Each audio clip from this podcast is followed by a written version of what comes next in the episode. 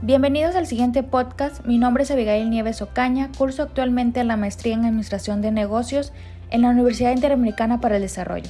Este podcast es para la actividad de la materia de liderazgo estratégico organizacional.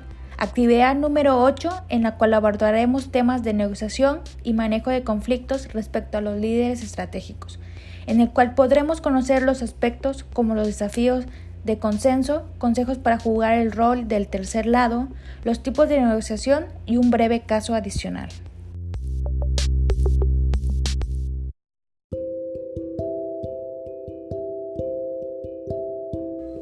Existen diversos tipos de negociación, según el estilo y la forma de proceder en la misma. La negociación suele tener como objetivo el resolver las diferencias entre las partes implicadas y generar una posición ventajosa para los intereses de ambas. Esta acción no solo se da en los negocios, sino también en situaciones cotidianas. Saber negociar ayuda a las personas a cumplir sus intereses y objetivos. La buena negociación requiere que sus intervinientes tengan capacidades comunicativas adecuadas Distinguimos tres estilos de negociación. La primera es la negociación inmediata. Se intenta lograr un acuerdo dejando de lado las relaciones personales. Un ejemplo son las compraventas. La negociación con progresiva es aquella en la que poco a poco se va generando una aproximación en la relación personal, creándose un ambiente de confianza antes de pasar a los negocios. La negociación situacional. Esta última se adapta a las circunstancias se conocen los detalles de la situación, las habilidades y las debilidades. Es el estilo más ágil y eficaz, pues aquí se usa la técnica adaptada a la situación, cambiando entre los otros dos estilos según sea necesario.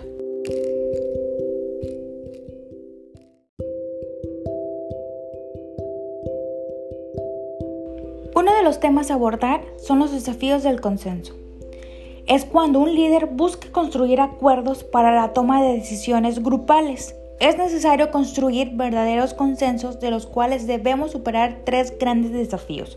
El primero es que el líder debe compartir toda la información relevante y no solo la que le conviene, es decir, poner toda la información sobre la mesa para que todos y cada una de las personas presentes sepan de lo que van a hablar y de lo que se necesita tener su opinión ya sea alguna actividad o algún proyecto a implementar.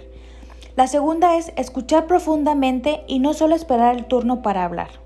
La tercera es descartar mi solución preferida, estar dispuesto a soltar lo que yo creo que es lo mejor para la empresa, es decir, que entre todos y cada uno deben de reunir los puntos más importantes para buscar la, la mejor decisión para todos.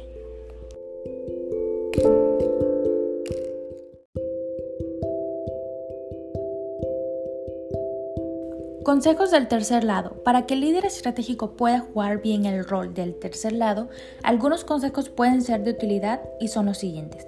Comenzar por informarse. Es de gran ayuda conocer las partes de todos los involucrados, es decir, las historias y todo lo que conlleva. Hay que prepararse, tener gran claridad con respecto al papel neutral que se está jugando para no terminar definiendo ninguna postura. Observar a las partes. Es importante buscar pistas que demuestren que las partes en conflicto están suavizando su postura y comienzan a caminar rumbo a una solución. Preguntar. El papel del tercer lado es acompañar en el camino ante cada una de la muestra de duda de las partes confrontadas. Es necesario generar interrogantes que sirvan para gestar confianza y reiniciar el camino.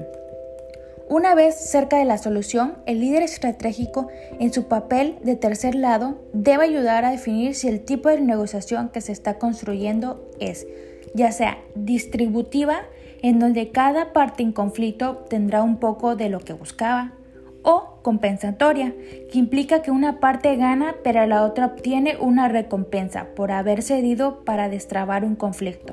Sin embargo, no importa cuál sea la solución, lo más importante es generar la certeza de que todos salieron ganando con una solución del conflicto.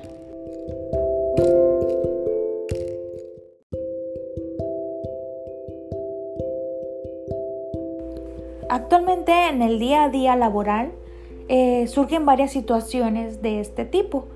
Un caso de ellos es que en la empresa, el área de tecnología se implementó una nueva plataforma para el área de compras, en el cual quería beneficiar a compras con una plataforma para que ellos pudieran eh, atender a los proveedores y a los compradores, el cual para este proyecto se tuvo que estudiar el proceso de la gestión de compras y de igual manera, así como se tuvieron muchas tomas de decisiones, hubieron conflictos, ya que cuando la plataforma estaba implementada, el área de compras este, comentaba que tenían problemas, inconvenientes en la plataforma donde ellos requerían tener que fuera más eficiente para ellos, es bajar reportes, tener otras funcionalidades que les sirvieran tanto a los compradores como a los proveedores, en el cual el área de tecnología se implementó llevar a cabo sesiones tanto no solamente con los líderes, sino con la gente de compras y los proveedores para escuchar sus puntos de vista y cómo les parecía la gestión de esta nueva plataforma y para escuchar asimismo eh, las nuevas opiniones o sugerencias para que así a raíz de eso se pudiera complementar y hacer una sola eh, decisión y poder llevar a cabo siempre y cuando eh, las funcionalidades pudieran ejecutarse y así que se beneficiaran ambas partes, tanto como el área de compras como el área de tecnologías, ya que al implementar esta plataforma pues se podía, se podía ahorrar dinero y los compradores podían tener toda su gestión en una sola plataforma y cuando ellos quisieran consultarlo, tanto como los compradores como los proveedores iban a poder revisarlo.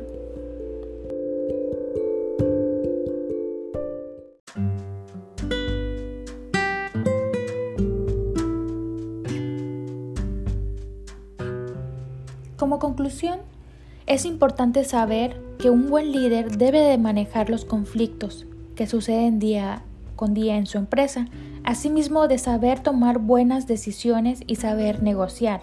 De igual manera, eh, considero que parte de esto, lo fundamental es tener la comunicación.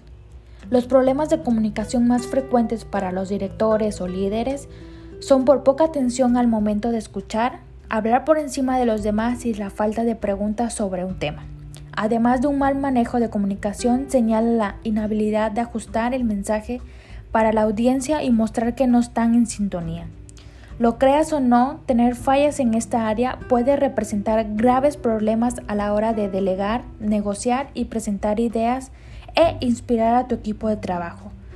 Tener una buena comunicación nos, nos dicta de tener un equipo de trabajo productivo y contentos.